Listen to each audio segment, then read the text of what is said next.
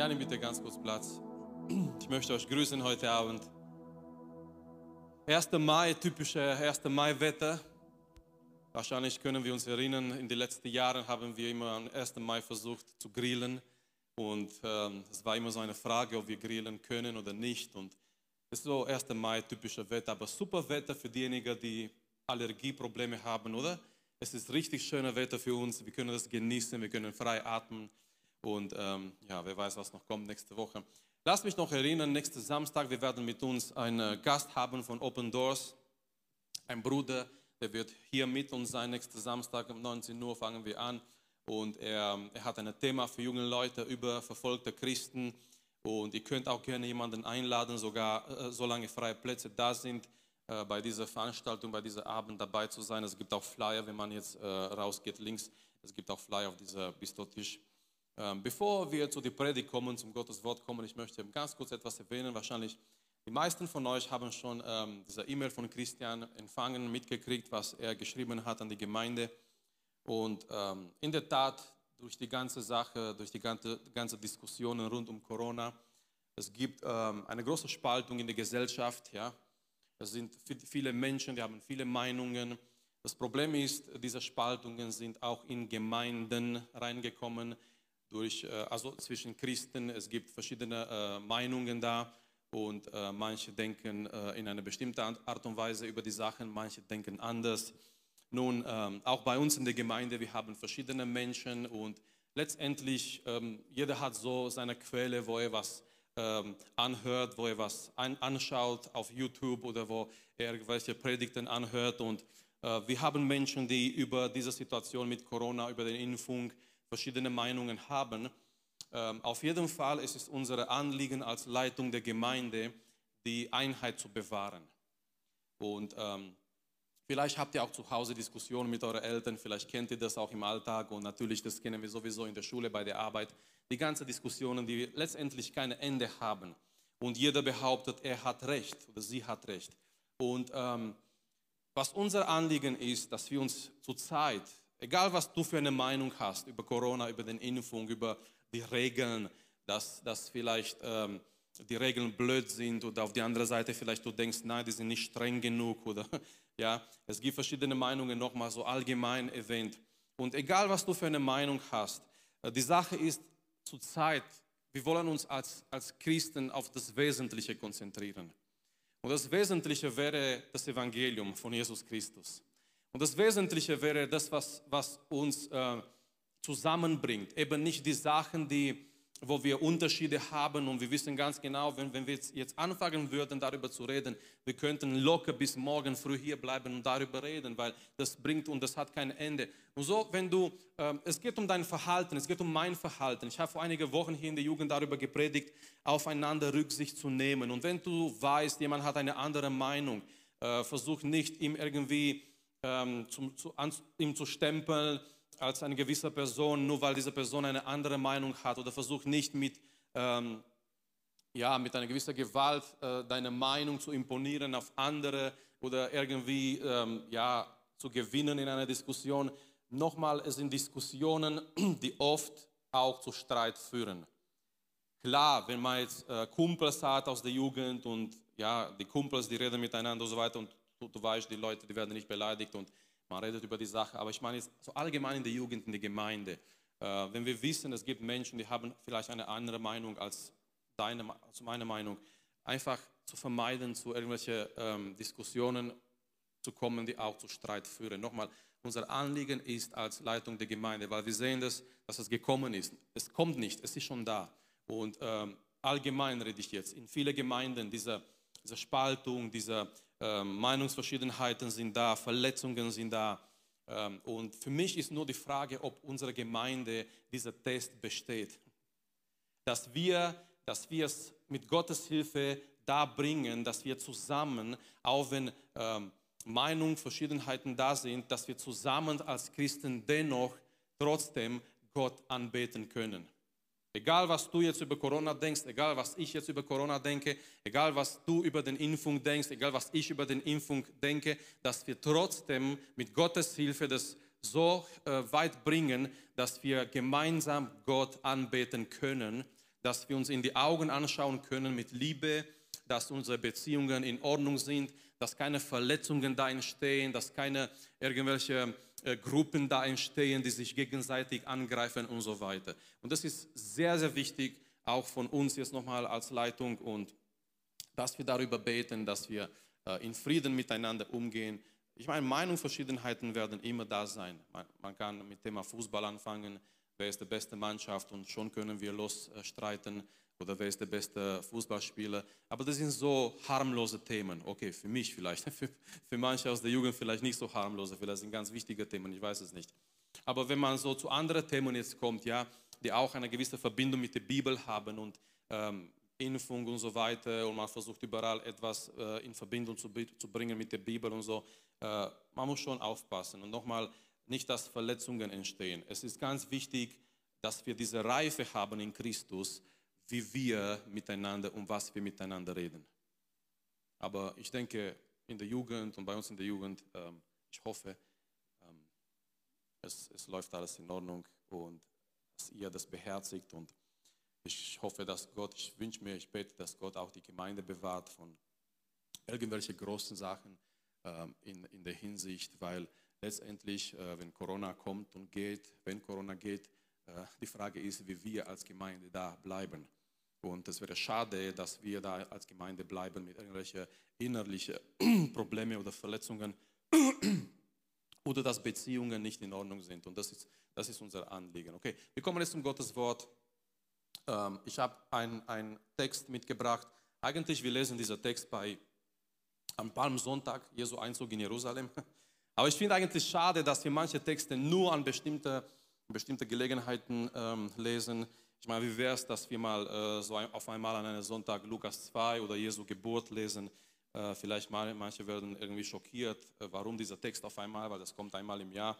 Aber es gibt so Texte und ähm, ich habe etwas auf dem Herzen heute Abend, etwas ganz ähm, Einfaches, eigentlich ganz Praktisches. Es geht um Lukas Kapitel 19. Wenn ihr eine Bibel dabei habt, ich möchte euch einladen, die Bibel zu öffnen in Lukas Kapitel 19. Ich lese diese, dieser kurze Text hier. Es geht um Jesu Einzug in Jerusalem, aber es ist hier ein Satz in dieser Text und, dieser Satz hat mich irgendwie beschäftigt in letzter Zeit, weil ich fand dieser Satz sehr interessant. Ähm, ich möchte äh, über Folgendes sprechen. Der Titel ist Ein Gott, der uns gebrauchen möchte. Amen, ich kann schon die Begeisterung spüren. Ein Gott, der uns gebrauchen möchte. Ganz besonders in dieser Zeit. Ich glaube, Gott möchte seine Gemeinde gebrauchen. Ich glaube nicht, dass Gott, dass die Berufung Gottes für die Gemeinde ist, dass die Gemeinde sich zurückzieht in eine Ecke und wir bleiben da ganz ruhig, hoffen wir, dass die Corona vorbeigeht und dann wir machen Pläne, was ist, wenn die Corona vorbeigeht und irgendwie, nein, sondern äh, ich glaube, Gottes, Gottes Plan ist viel, viel größer als das. Gott möchte uns gerade da, wo wir sind, gerade in dieser Situation, gerade mit all das, was jetzt geschieht in der Welt und überall, Gott möchte uns gebrauchen. Ein Gott, der uns gebrauchen möchte. Lukas Kapitel 19, Vers ähm, 28 bis Vers 31. Ähm, Jesus ist in diesem Moment, er weiß, er er zieht nach Jerusalem ein. Es war nicht das erste Mal, dass er nach Jerusalem geht, aber es war jetzt dieser spezielle Moment. Er weiß ganz genau, er geht nach in Jerusalem. Dann kommt diese Woche, wo die ganzen Konfrontationen da sind mit den hohen Priester, mit den Pharisäern und so weiter. Und dann wird er verkauft von einer seiner Freunde, von einer seiner Jünger. Und dann wird er äh, in die Hände der, der, der Schriftgelehrten, der Pharisäer, äh, wird er gegeben und er wird dann leiden, er wird gekreuzigt werden. Und Jesus weiß ganz genau, es kommt jetzt dieser Moment in Gottes Plan. Aber Jesus weiß auch eine Sache. Es wurde geweissagt, wie er nach Jerusalem hineinzieht. Nicht einfach so, sondern auf ein äh, Esel, auf ein Fohlen von einer Eselin, auf dem kein Mensch geritten ist. So Jesus, er weiß ganz genau, dass Zacharias das über Messias, über ihm geweissagt hat und Jesus erfüllt Gottes Wort und Jesus passt ganz gut auf auf dieses Detail, was er auch dann erfüllen möchte. Und ich lese hier Lukas Kapitel 19, Vers 28. Und nachdem er das gesagt hatte, zog er weiter und reiste hinauf nach Jerusalem.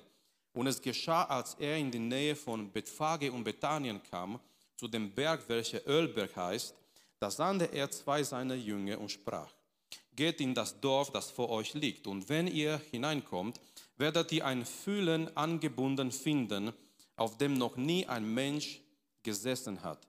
Bindet es los und führt es her. Und wenn es euch jemand fragt, weil es konnte auch die Möglichkeit bestehen, dass jemand diese zwei Jünger äh, sieht, wie sie diese, dieser Esel, dieser kleine Esel da äh, los, losbinden. Und Jesus sagt hier im Vers 31, und wenn euch jemand fragt, warum bindet ihr es los, dann sprecht so zu ihm, der Herr braucht es. Der Herr braucht es. Und dieser Satz hat mich irgendwie, ich fand diesen Satz sehr interessant, dieser Satz hat mich beschäftigt in den letzten Tagen. Der Herr braucht es. Der Herr braucht dich. Habt ihr das schon mal gehört? Bestimmt in viele Predigten, in viele Jugendkonferenzen, in viele Jugendveranstaltungen. Es waren Prediger, die gesagt haben, der Herr braucht dich. Habt ihr das schon mal gehört?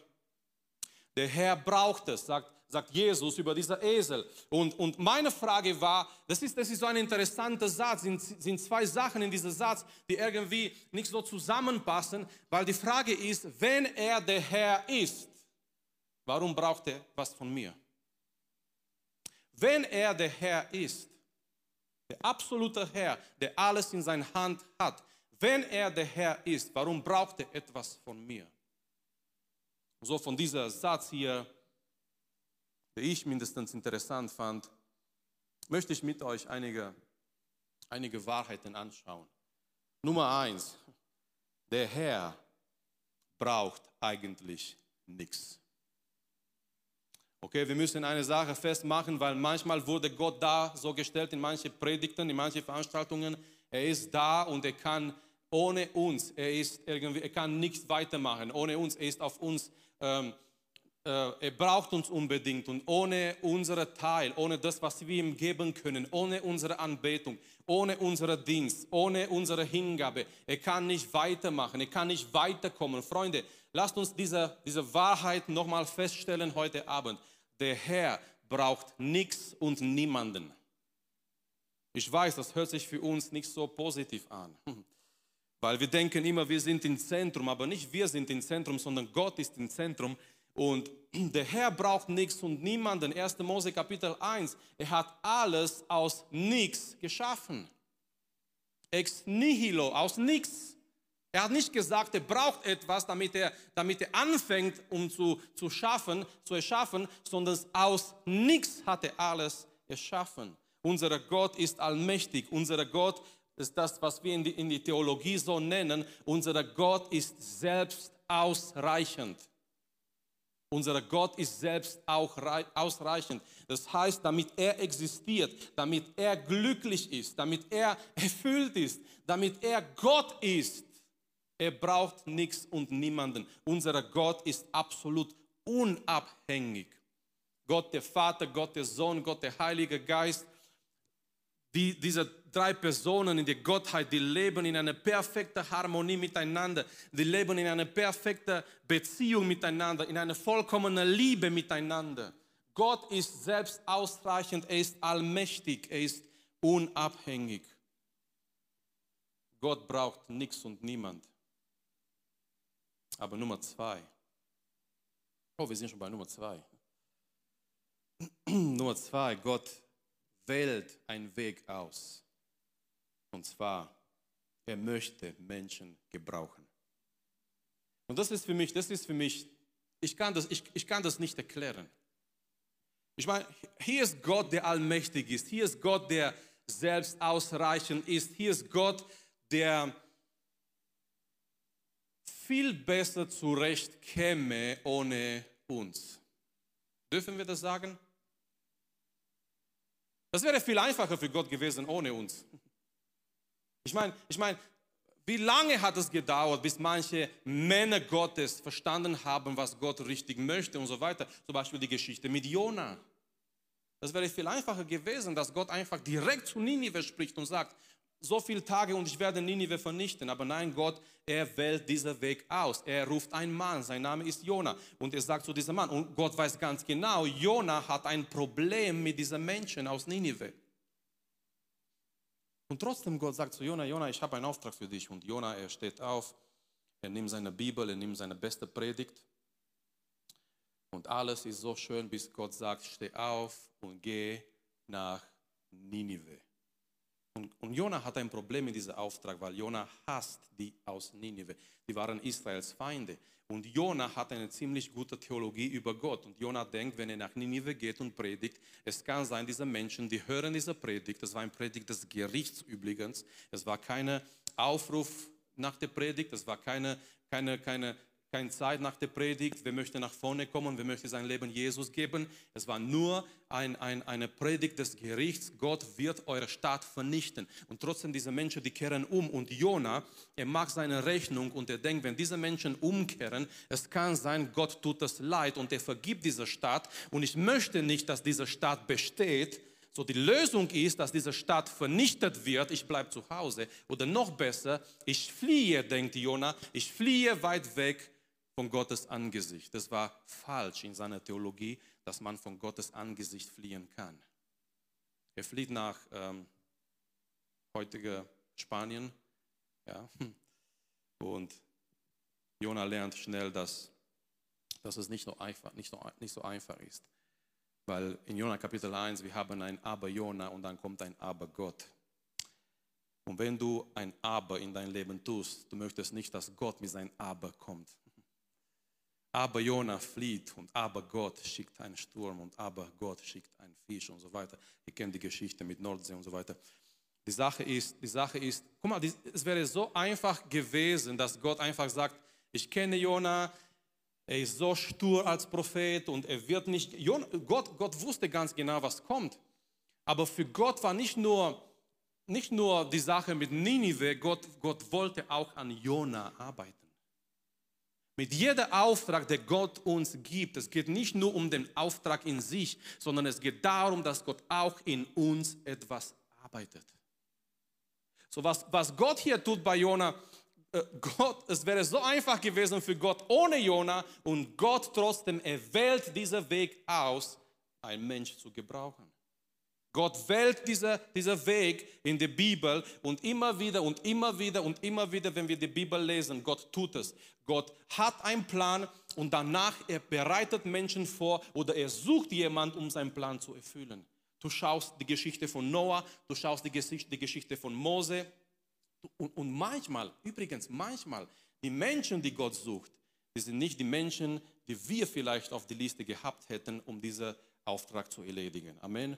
Manchmal die Menschen, die Gott sucht. Ich meine, Mose hat in Ägypten versagt und er ist 80 Jahre alt und Gott spricht zu Mose und, und Gott sagt, du gehst zurück nach Ägypten, du wirst mein Volk befreien. Das ist der Mann Gottes. Gott hat ihn vorbereitet für diesen Augenblick, für diesen Moment. Du schaust verschiedene Personen in die Bibel, Josef, Daniel, David und die Geschichte geht einfach weiter. Es ist immer dieser Muster da. Gott hat einen Plan. Es wäre viel einfacher aus unserer Sicht für Gott, dieser Plan alleine zu erledigen. Aber was Gott tut, er tut Folgendes. Er wählt Menschen aus, um diesen Plan zu erfüllen.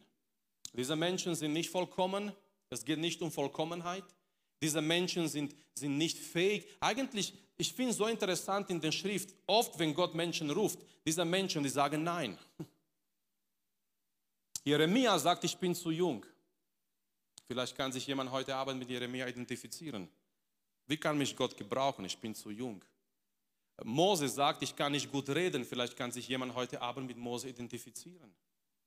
Andere sagen, nein, ich bin nicht der Richtige für diese Sache. Ich bin bestimmt, nein, ich kann das nicht machen. Und wir lernen immer wieder, es geht nicht um Vollkommenheit, Freunde.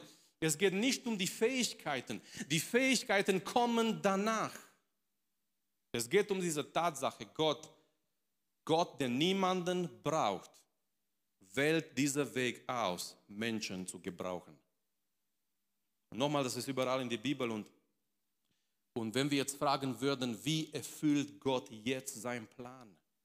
Die Antwort ist durch seine Gemeinde. Deswegen ist die Gemeinde so wichtig in dieser Zeit. Deswegen wird die Gemeinde auch angegriffen in dieser Zeit. Deswegen ist es wichtig, dass mit, mit all das, was, was gerade in der Welt geschieht, dass die Gemeinde stark und gesund bleibt. Deswegen ist wichtig, dass wir unseren Fokus nicht verlieren, dass wir nicht anfangen, äh, ohne Ende und keine Ahnung, stundenlang über Impfung und Corona zu sprechen. Es gibt viel wichtigere Dinge da draußen zu tun in der Welt. Gott hat uns berufen und Gott, dieser Plan der Errettung, der, der größte Plan aller Zeiten, viel größer als nur eine Arche zu bauen, viel größer als ein, ein, ein Riese zu besiegen, David und Goliath, viel größer als ein Löwe zu töten, wie Simson damals. Der größte Plan aller Zeiten, der, der aktuell ist, dieser Plan der Errettung Gottes, weil es ist immer noch eine Zeit der Gnade, wo Gott Menschen einlädt und wo die Menschen immer noch kommen können. Aber wie erfüllt Gott diesen Plan heute auf die Erde? Nicht durch Engel, Übrigens habe ich auch oft gedacht, das wäre viel gemütlicher für uns, dass die Engel gehen und evangelisieren. Dass Jesus nicht gesagt hätte, geht hin in alle Welt. Ich meine, es war nicht einfach damals, dass sie hingehen in alle Welt. Es gab kein Social Media, es gab kein Autos, es gab kein Flugzeug. Dass Jesus sagt, hey Leute, bleibt in Jerusalem, ich schicke die Engel, dass sie evangelisieren. Einfach, dass die Engel fliegen und, und, und was für eine Auswirkung, was für einen Impact hätte ein Engel gehabt. Ja? Wenn, wenn, wenn du zu jemandem gehst und sagst, ja, hast du von Jesus gehört, ich möchte dir das Evangelium weitergeben, okay, aber wenn ein Engel auf, ein, auf einmal kommt und sagt, ich bin da, Gabriel mein Name, ich möchte dir das Evangelium weitergeben, hat eine andere Auswirkung, oder? Und doch, doch, Gott macht es nicht. Gott, Gott macht nicht. Warum? Jemand hat sich gefragt, warum? Und jemand hat geantwortet, wahrscheinlich, weil die Engel das Evangelium nicht erlebt haben. Habt ihr schon mal darüber gedacht?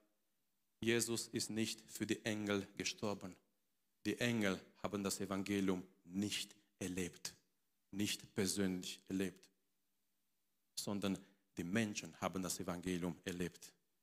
Und Gott schickt dich und er schickt mich diejenigen, die wir diese Liebe erfahren haben, dass wir weitergehen, dass wir Menschen begegnen und dass wir diese Botschaft weitergeben. Freunde, Gott möchte uns gebrauchen, Gott möchte die Gemeinde gebrauchen. Matthäus 28, Jesus sagt, geht hin in alle Welt und verkündigt das Evangelium zu aller Schöpfung und, und, und äh, tauft sie im, im, Namen des Vaters, des Sohnes, des Heiligen Geistes und macht, macht Jünger aus, äh, zu Jünger aus allen Nationen und so weiter. Wir kennen, diese, wir kennen diese, diese große Auftrag, was Jesus seiner Gemeinde gibt. Gott, der niemanden braucht, Gott, der nichts braucht. Er möchte Menschen gebrauchen. Und die Gemeinde ist ganz, ganz wichtig in diesem Moment. Nicht nur in diesem Moment, die Gemeinde war, war immer wichtig, aber besonders in dieser Endzeit. Besonders in dieser ganzen Situation, was jetzt gerade auch in der Welt geschieht. Die Gemeinde ist ganz wichtig, weil Gott erfüllt seinen Plan durch seine Gemeinde. Schau mal, manchmal denken wir, ja, klar, Gott, Gott möchte irgendwelche große, irgendwelche spezielle Männer Gottes gebrauchen. Wie oft haben wir diese Fehler gemacht? Wie oft hast du vielleicht gedacht, habe ich vielleicht gedacht, klar, Gott gebraucht irgendwelche große Männer oder Frauen Gottes, spezielle Männer Gottes, die bestimmte Fähigkeiten haben. Aber das ist nicht so. Es ist nicht so. Und ich möchte dich erinnern heute Abend, Gott möchte dich gebrauchen. Gott möchte dich gebrauchen. Er möchte deine Worte gebrauchen. Er möchte, er möchte deine Persönlichkeit gebrauchen, so wie du bist. Jeder von uns, und das finde ich interessant, jeder von uns hat eine gewisse Persönlichkeit. Und Gott möchte, dass wir so sind, wie wir sind. Nicht, dass wir versuchen, klar, was schlimm ist in unserem Charakter, sollen wir auf jeden Fall mit Gottes Hilfe entfernen.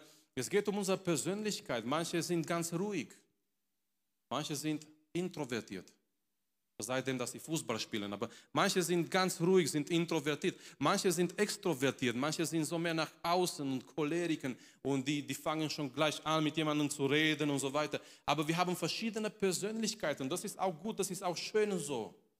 Lass das Gott dich gebraucht durch die Persönlichkeit, die du hast.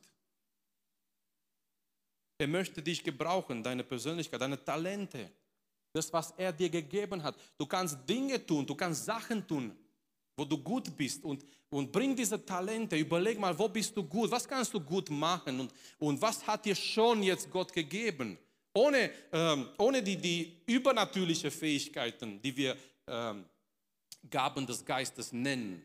Schon die Talente, die natürlichen Talente, die Gott dir schon gegeben hat. Wie kannst du jetzt schon die natürlichen Talente in die Hände Gottes bringen und etwas tun in und für Gottes Reich? Weil Gott möchte dich gebrauchen. Ich möchte euch etwas lesen in Apostelgeschichte Kapitel 8, um einfach zu zeigen, dass es nicht so ist, wie wir oft denken, dass Gott nur die, die speziellen Männer Gottes oder Frauen Gottes gebraucht, sondern Gott möchte jeder einzelne von uns gebrauchen.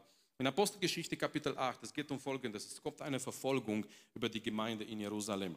Jemand hat einmal gesagt, eine Gemeinde, die nicht Apostelgeschichte 1 mit 8 erfüllt, kann sein, dass diese Gemeinde irgendwann Apostelgeschichte 8 mit 1 erlebt. Okay, ich habe ein bisschen durcheinander gebracht. Apostelgeschichte 1, 8 sagt, wenn der Heilige Geist über euch kommt, ihr werdet meine Zeuge sein in Jerusalem, in Judäa, in Samaria bis an das Ende der Welt. Jesus sagt in Apostelgeschichte 1, 8, nachdem der Heilige Geist kommt, ihr werdet Zeugnis über mich geben. Jemand hat gesagt, wer dieser Bibelvers nicht erfüllt, eine Gemeinde, der dieser Bibelvers nicht erfüllt, kann vielleicht irgendwann Apostelgeschichte 1, 8 erleben. Apostelgeschichte 1, 8, Gott lässt zu. Pass auf, die Gemeinde bis, bis zu diesem Punkt, bis zu diesem Kapitel ist in Jerusalem geblieben. Wir haben einen schönen Jesus-Fanclub gebaut. Es war alles schön in Jerusalem, aber Gottes Plan war, dass sie weitergehen. Amen. Und wisst ihr, was, was passiert in Apostelgeschichte 8 mit 1? Gott lässt zu, dass eine Verfolgung über die Gemeinde in Jerusalem kommt. Gott lässt zu, dass eine Verfolgung über die Gemeinde in Jerusalem kommt. Warum? Weil das, was kommt, es war genau diese Tatsache, dass sie dann überall hingehen und das Evangelium verkündigen. Aber schau mal, was die Bibel hier sagt, Apostelgeschichte 8, 1. Saulus aber hatte seine Ermordung zugestimmt, die Ermordung von Stephanus. Und an jedem Tag erhob sich eine große Verfolgung gegen die Gemeinde in Jerusalem und alle zerstreuten sich. Wie viele haben sich zerstreut? Alle. In die Gebiete von Judäa und Samaria. Ausgenommen, also jemand bleibt in Jerusalem, ausgenommen die Apostel. Wer bleibt in Jerusalem? Die Apostel. Wir würden das nennen die speziellen Männer Gottes, okay? Wer bleibt in Jerusalem? Die ganz wichtigen Leute aus der Gemeinde. Wer wird überall zerstreut? Alle außer die Apostel. Die Apostel bleiben in Jerusalem. Die spezielle, so wie wir sie nennen, die großen Männer Gottes, die wichtigen Männer Gottes, die Prediger der Gemeinde, die bleiben alle in Jerusalem. All die anderen, die werden zerstreut. Aber schau mal, was die Zerstreuten machen. Vers 4. Diejenigen nun, die zerstreut worden waren, zogen umher und verkündigten das Wort des Evangeliums. Amen. Die waren nicht die Aposteln, die waren nicht die großen Prediger aus Jerusalem, die waren nicht die speziellen, die großen Männer Gottes, die waren ganz normale Christen. Die Apostel, die bleiben in Jerusalem. Aber diejenigen, die zerstreut worden sind, die sagen nicht, hm, wir sind jetzt, wir gehen jetzt überall hin, wir müssen uns jetzt gut verstecken und sowieso die Prediger, die Evangelisten sind in Jerusalem, wir können keine Mission machen. Nein, meine Freunde, unser Leben als Christen in den Alltag ist Mission. Ich weiß, es, sind, es gibt Missionare, die sind, sind von Gott berufen, die geben ihr Leben hin, die gehen irgendwo auf ein Missionfeld weit weg, um eine fremde Kultur sich anzupassen, um eine Sprache zu lernen und dort zu missionieren. Aber nochmal, unser christliches Leben im Alltag mit Gott, zusammen mit Gott, von morgens bis abends ist Mission. Da, wo du hingehst, du bist ein Missionar. Und Gott, Gott gebraucht diese Menschen. Die waren keine großen Namen, die waren keine speziellen Männer Gottes, aber die sind zerstreut worden und die gehen überall hin und die verkündigen das Wort des Evangeliums. Und Menschen kommen zu Jesus, weil Gott gebraucht diese ganz normale Christen. Und das ist Zeit, dass wir das verstehen. Gott möchte uns gebrauchen. Und ich möchte zum Schluss kommen mit mit einem dritten Aspekt, der absolut wichtig ist. Es gibt allerdings eine Bedingung. Jesus hat zu dieser Jünger gesagt, wenn ihr diese Fohlen, diese kleine Esel findet, bring es her zu mir. Jesus sagt, bring es her zu mir. Damit Gott uns gebraucht. Es ist eine ganz wichtige Sache da von unserer Seite, die wir tun müssen, und zwar unsere Hingabe unsere Hingabe. Es kann sein, du hörst diese Predigt und du hast viele Predigten, noch bessere Predigten in der Richtung gehört, da bin ich mir sicher. dass Gott uns gebrauchen möchte. Vielleicht sogar mit Illustrationen. Ich habe die Woche keine Zeit gehabt, Beispiele zu suchen, wie Gott normale Menschen in der Geschichte gebraucht hat. Menschen, die ganz normal waren, manche von ihnen, die, die haben keine große Schule gehabt. Ich meine, wie viele Vorteile habt ihr? Es gab Menschen, die konnten nicht lesen und Gott hat sie wunderbar gebraucht. Und du kannst lesen. Wie viel mehr kann dich Gott gebrauchen? Amen. Verstehst du, was ich meine? Du kannst mehrere Sprachen. Du kannst Englisch, du kannst Rumänisch, du kannst Ungarisch, du kannst Deutsch, Schwäbisch. Manche können sogar Schwäbisch. Und wie viel mehr, ich mache Spaß. Nein, ich würde, so, ich würde so gerne Schwäbisch lernen, ohne Witz. Ich, ich, ich finde es schade, in keiner Volksschule, es gibt, ich, ich habe gesucht, irgendwo einen Kurs, Schwäbisch zu lernen, weil ich finde sehr lustig, Schwäbisch zu, zu reden und zu hören. Ähm, okay, nochmal, das ist eine andere Predigt. Äh, Denk mal, denk mal eure, unsere Vorteile, wie viel, wie viel wir haben, wie viel wir kennen. Wir können lesen, wir können reden, wir können mehrere Sprachen. Gott hat ganz, ganz normale Menschen gebraucht in die Geschichte. Er kann uns, wenn wir so menschlich denken, viel, viel mehr vielleicht gebrauchen. Aber es gibt nochmal, vielleicht hast du Predigten in die Richtung gehört, die haben sich alle gut angehört und wow, du hast gedacht, ja klar, Gott kann mich auch gebrauchen und so weiter. Aber es gibt eine Sache, Freunde, die, die ist sowas von wichtig. Ohne diese Sache passiert nichts. Und zwar die Hingabe. Die mussten dieser Esel losbinden und ihm zu Jesus bringen. Und das ist für uns übersetzt heute. Wir müssen uns hingeben. Ich kann nicht weit weg wegbleiben und einfach nur eine Predigt hören und mir überlegen und denken, ja klar, es war ganz schön damals, wie Gott Menschen gebraucht hat und es war schön in die Geschichte der Kirche, wie Gott Menschen gebraucht hat und ich kann Biografien lesen. Ich, ich liebe so Biografien zu lesen von äh, Männern Gottes, die Gott gebraucht hat in einer bestimmten Art und Weise. Ähm, ja, Georg Müller, der all, all diese Waisen, Waisenhäuser gebaut hat und ähm, ich habe jetzt, ich lese mit den Kindern, wir haben so ein anderes Buch von Billy Graham und äh, Billy Graham ähm, hat jeden Tag für die Kinder so Sachen geschrieben und er bringt immer so Beispiele aus der Welt, aus der Geschichte, wie auch immer, eben damit es für die Kinder interessanter ist. Und in einer Andacht war eben, ich lerne auch Sachen dabei, und in einer Andacht war auch so Georg Müller erwähnt, der diese Waisenhäuser gebaut hat. Und was interessant ist bei Georg Müller, er hat nie, er hat nie Geld verlangt von jemandem. Er hat keinen Sponsor gehabt in dem Sinn, dass er irgendwo hingegangen ist zu Gemeinden, zu Kirchen, um Geld zu verlangen. Und Gott hat für ihn gesorgt, für diese Waisenkinder, für das, was er gebaut hat. Gott hat für ihn gesorgt, für Essen, für Geld, für alles, was er gebraucht hat, um dieses Werk Gottes zu tun. Und das ist wunderbar. Gott hat diese Menschen gebraucht. Aber nochmal, es kann sein, wir lesen all diese Sachen und die hören sich alle gut an. Aber Freunde, es ist eine Sache, die wir tun müssen, damit Gott uns gebraucht die Hingabe. Wir müssen uns hingeben. Wir müssen nichts für uns behalten, sondern, sondern alles, was wir sind, alles, was wir haben, den Herrn geben. Ich möchte zum Schluss kommen. Ich möchte die, die Sänger einladen hier nach vorne.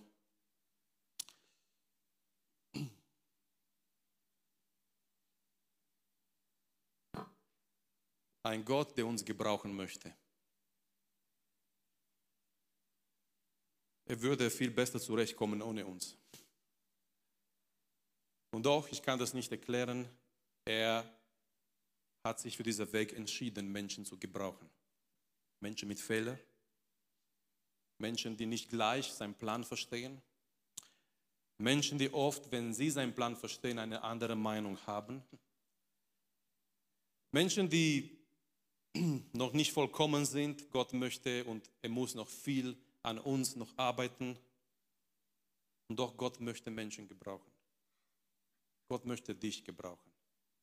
Aber wisst ihr, Freunde, zum Schluss, bevor wir im Gebet gehen, möchte ich sagen, es ist ein Vorrecht, dass Gott dich gebraucht.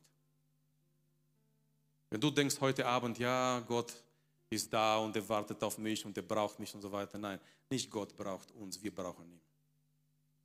Von der anderen Seite, wenn, du, wenn Gott etwas durch dich tut, sei es groß oder klein, ich meine, wir machen all diese Listen. Diese Listen sind nicht bei Gott. Amen. Gott sagt, in Jesu Leib sind manche Glieder da, die sind in die Augen der Menschen vielleicht nicht so wichtig. Aber damit der Leib funktioniert, die sind ganz wichtig. Und wir machen manchmal diese Listen, ja, Gott, Gott hat durch eine Person was Großes gemacht. durch jemand vielleicht was Kleines. Wer, wer macht diesen Unterschied? Das machen wir, nicht Gott. Egal was Gott durch dich tut, letztendlich, wenn du zurückschaust, ist ein Vorrecht, es ist eine Gnade, dass Gott dich gebraucht.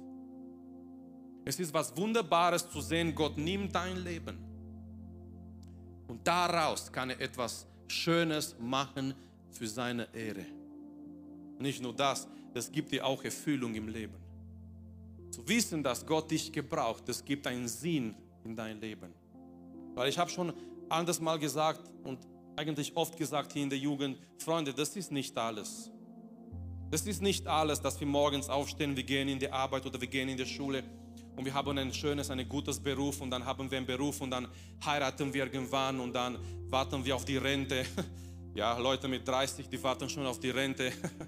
Leute mit 40, ja, bei der Arbeit höre ich Leute reden, die warten schon auf die, auf die Rente. Ich denke, Leute, was ist mit euch los? Wir müssen noch einiges arbeiten. Aber man, man, wartet auf die Rente und man denkt, wow, wenn ich in Rente bin, dann gönne ich mir diese Porsche und gönne ich mir dieses Auto. Und man, man, man wartet irgendwie. Und was kommt danach? Was kommt danach? Ja, danach, dann, dann kommen Krankheiten und Zucker und Rheuma und das und keine Ahnung was. Und was kommt danach? Da, danach kommt ein Grab. Das ist nicht alles im Leben. Amen.